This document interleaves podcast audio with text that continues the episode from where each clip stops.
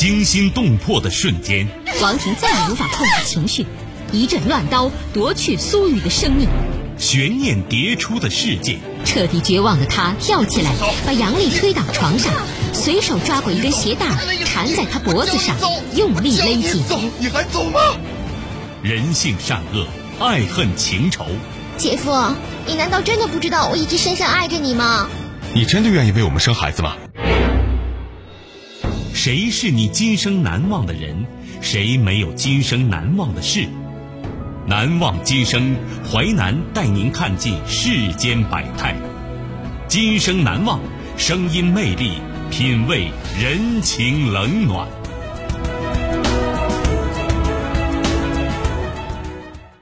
欢迎您收听《今生难忘》，我是淮南。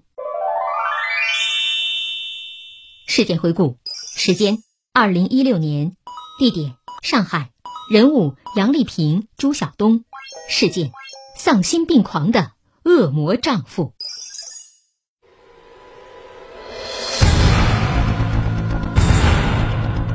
丈夫逐步控制妻子，最终将她掐死，藏尸家中一百零五天。杀妻后，他用妻子的信用卡花掉将近二十万元，用他的身份证与其他女性多次出入酒店。丧心病狂的恶魔丈夫。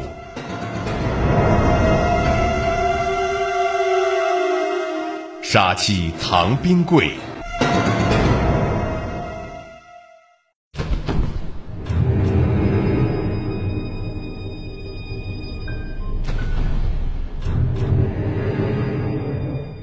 案发地点在上海一个老式小区内，居民反映：“哎呀，这对夫妻啊，好像新婚不久。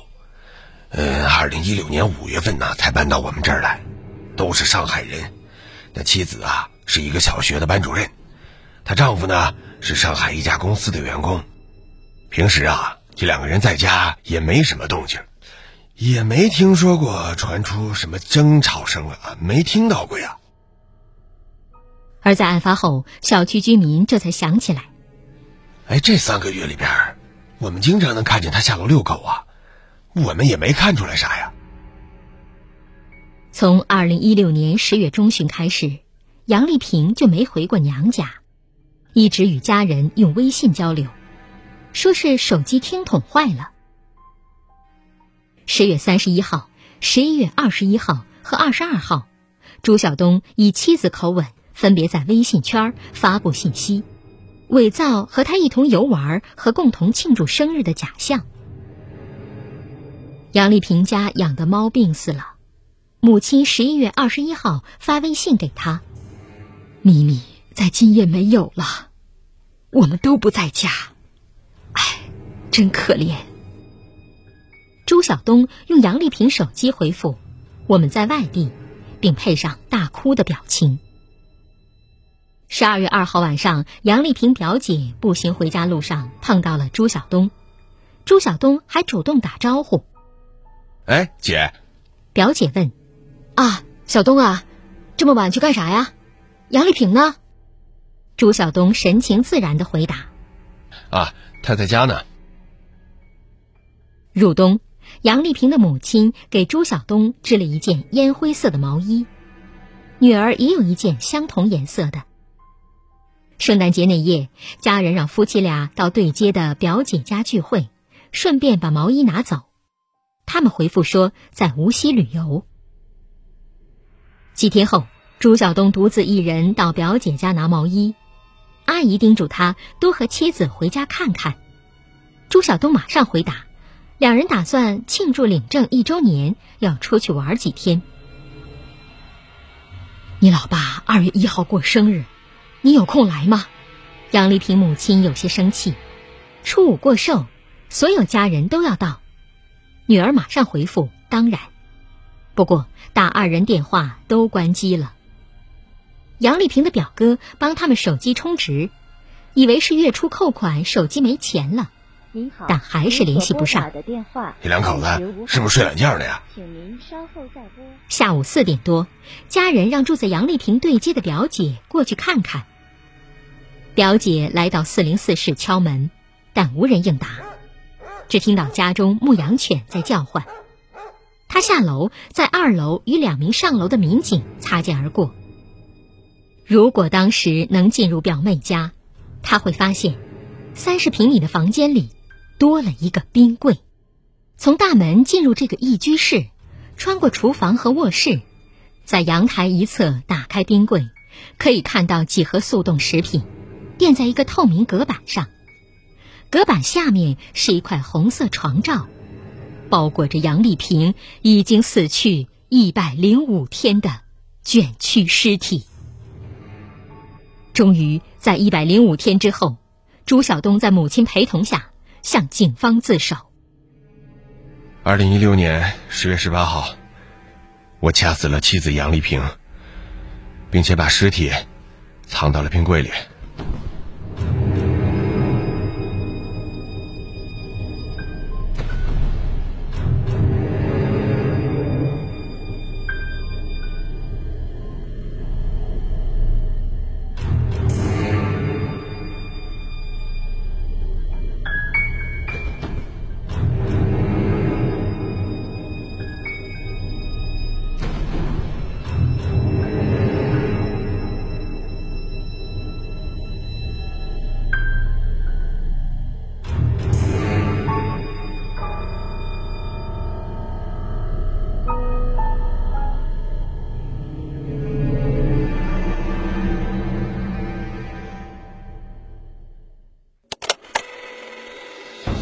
欢迎您继续收听《今生难忘》，淮南带您看尽世间百态，声音魅力，品味人情冷暖。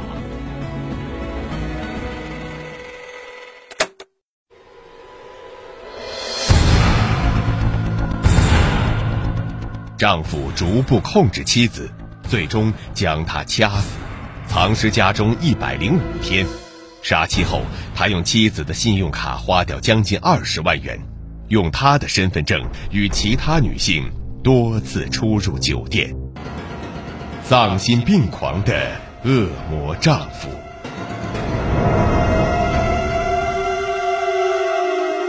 冰山的一角。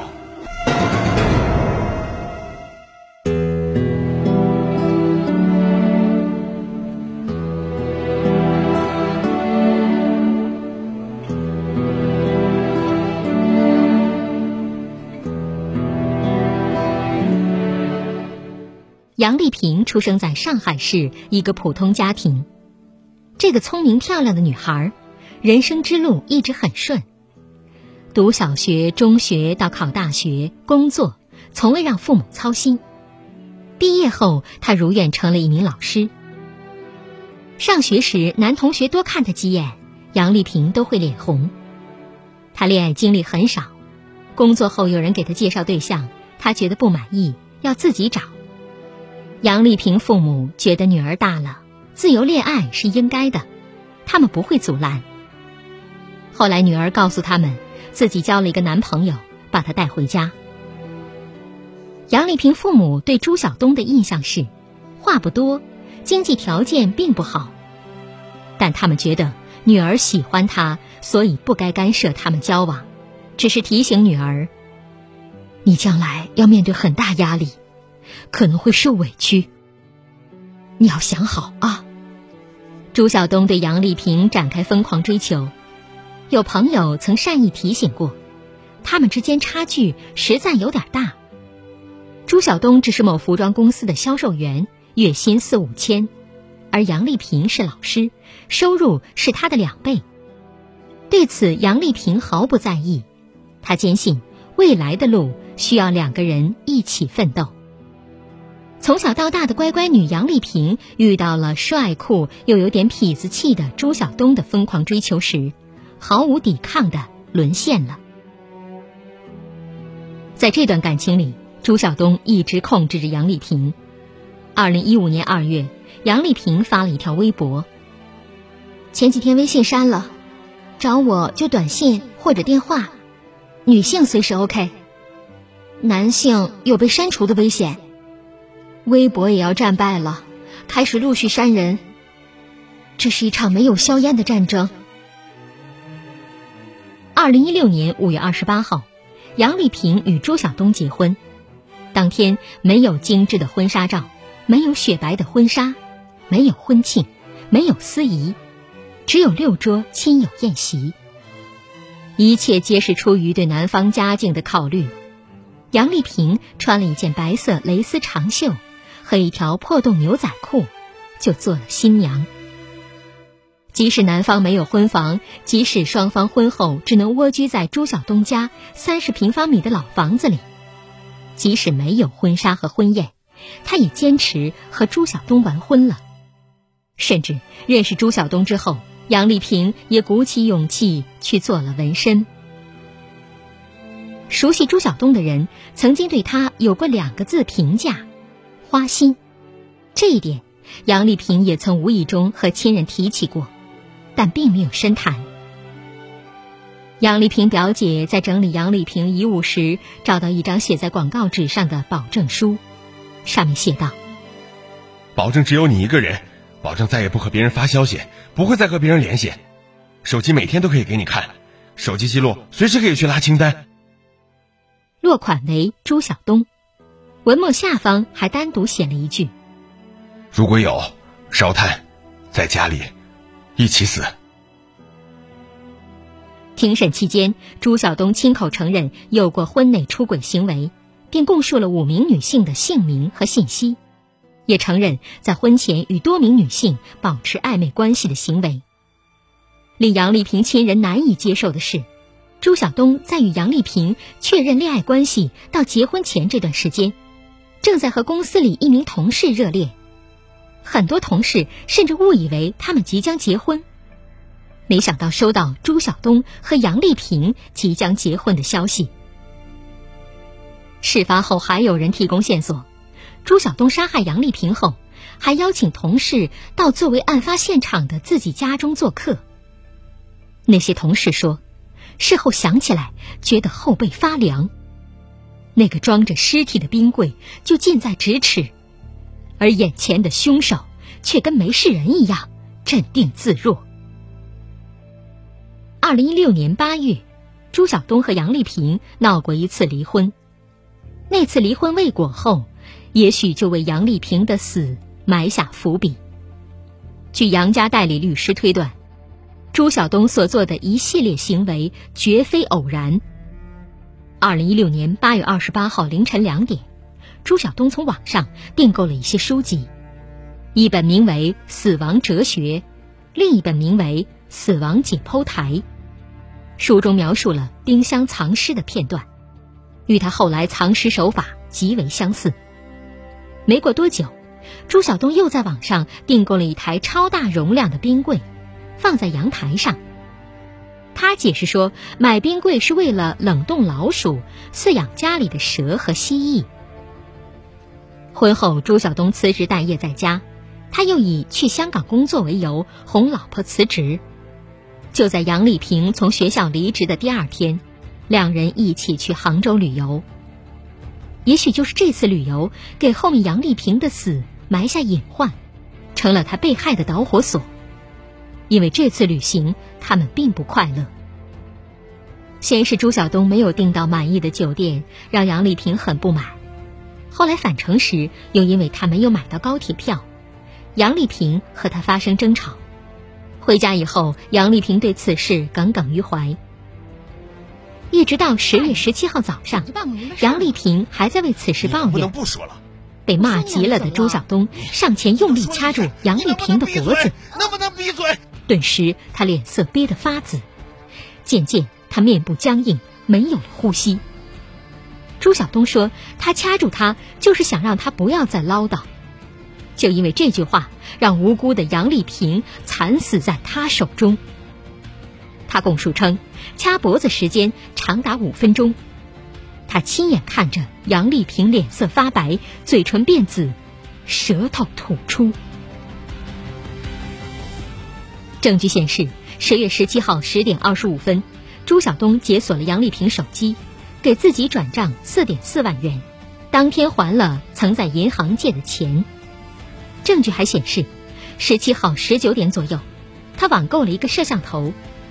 这个摄像头对准的是藏尸的冰柜。这个摄像头功能很强，一旦侦查到有人靠近冰柜，就会通过手机提醒。警方侦查发现，朱晓东家原来就有一个摄像头，而且是在杨丽萍毫不知情的情况下购买安装的。有一次，杨丽萍在家做家务，上班的朱晓东发信息夸她勤劳，杨丽萍这才知道这个摄像头的存在。朱晓东在庭审中解释。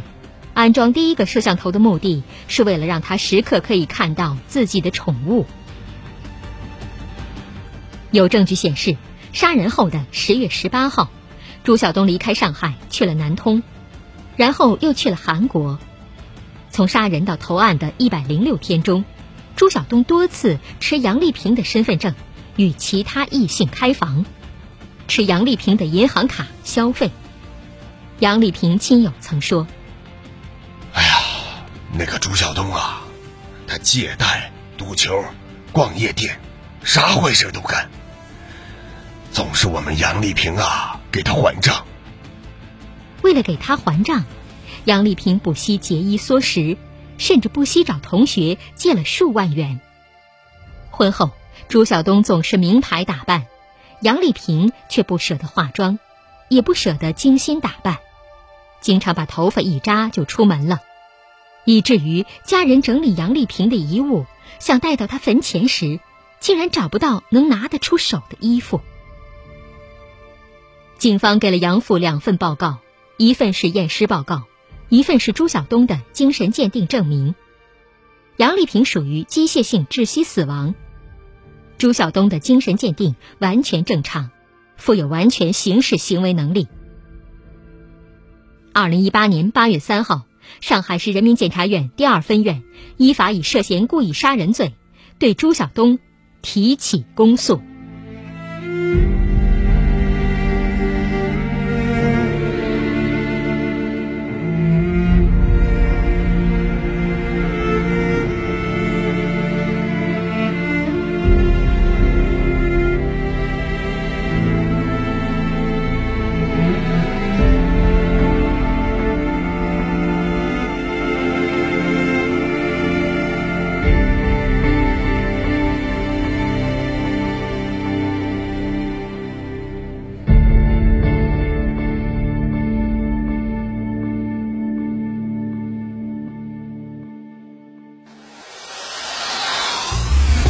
精彩的故事结构，新锐的声音制作，在纷繁复杂的真相与假象中，淮南用魅力声音解读世间百态，品味人情冷暖。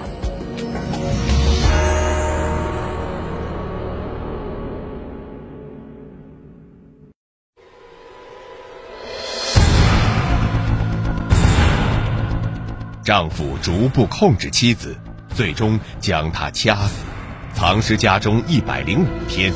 杀妻后，他用妻子的信用卡花掉将近二十万元，用他的身份证与其他女性多次出入酒店。丧心病狂的恶魔丈夫，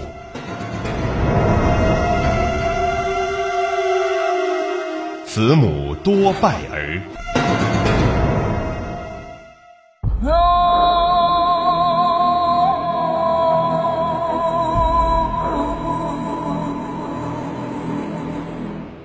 什么样的人才能冷血到如此地步？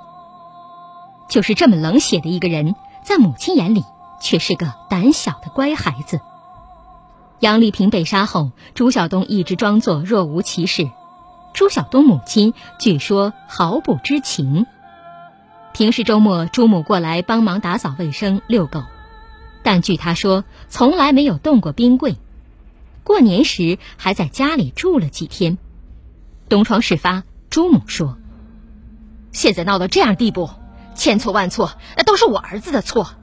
杨丽萍那也是我儿媳妇啊，我也难过呀。我儿子现在这样，我也难过。他是无意的，他是失手的。要知道，他最喜欢他老婆呀。这个事儿啊，确实是我儿子不对，下了手马上报警抢救。他害怕呀，他也是个孩子。”没经历过啥事儿啊。杀人之后还懂得藏尸的乖孩子，一直打扫却没有发现儿媳妇失踪的妈妈，果然是一对好母子。有人质疑朱晓东逼杨丽萍辞职，甚至觉得他在吃软饭。朱母态度十分袒护。我儿子每个月只有四千块钱，他有一万多呢。那说我儿子用他的钱，这么说有意思吗？他们已经结婚了，杨丽萍那也不是小孩了，也是他自己认可的，这是他们俩人的事儿。再说，这个事情没出之前，我儿子还是很乖的，也很会体贴人的。自己的儿子哪怕是杀人了，还是个孩子，儿媳妇儿被占便宜了。却反说女方不是小孩子了。事实上，两人都是八七年出生的，这样道德双标，难怪儿子杀人后毫无负罪和内疚感，事后还做出了信用卡借二十万和不同女子开房的事情。这世界上不是所有错都会被原谅，也不是所有事情都有机会重来。人总要为自己的错付出代价。二零一七年十一月二十九号，上海杀妻藏尸案开始公开审理。法院经审理查明，二零一六年十月十七号上午，朱晓东在家因故用手扼住杨丽萍颈部，致杨丽萍机械性窒息死亡。之后，朱晓东将杨丽萍尸体藏匿于家中冰柜。二零一七年二月一号。被告人朱晓东将其杀害杨丽萍一事告知父母，并在父母陪同下向公安机关投案，如实供述了杀害杨丽萍的犯罪事实。上海市第二中级人民法院认为，被告人朱晓东故意杀人，致一人死亡，其行为已构成故意杀人罪，依法应予处罚。本案虽因婚姻家庭矛盾引发，且朱晓东自首。但朱晓东犯罪性质恶劣，作案后长时间藏匿被害人尸体，期间朱晓东还用被害人的钱款、身份证多处旅游，与异性开房约会等，肆意挥霍享乐，无悔罪表现，社会危害极大，罪行极其严重，故依法对朱晓东不予从轻处罚。依照《中华人民共和国刑法》第二百三十二条第五十七条第一款之规定。作出如上判决。二零一八年八月二十三号，上海杀妻藏尸案一审宣判，被告人朱晓东被判死刑。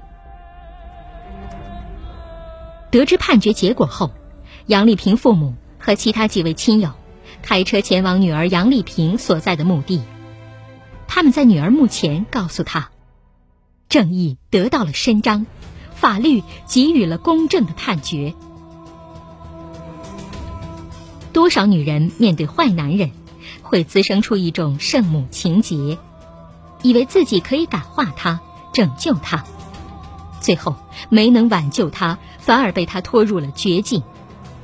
如果善良和宽容用错了对象，可能会给自己带来巨大伤害。你所谓的善良，只会毁了自己。在爱情冒险冲动下，人品、职业修养都忽略不计。乃至于花心出轨也能轻易原谅。善良的人总把这个世界想得太美好，认为只要自己对得起别人，别人一定会对得起自己。可结果总是让人失望。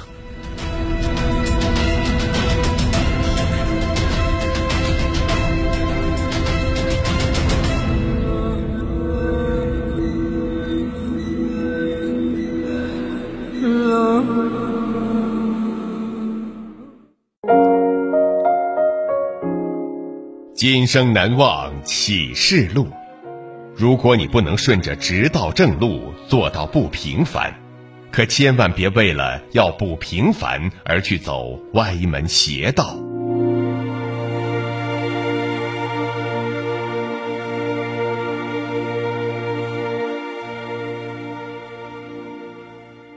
感谢您收听《今生难忘》，本节目编辑主持淮南。下期您将听到。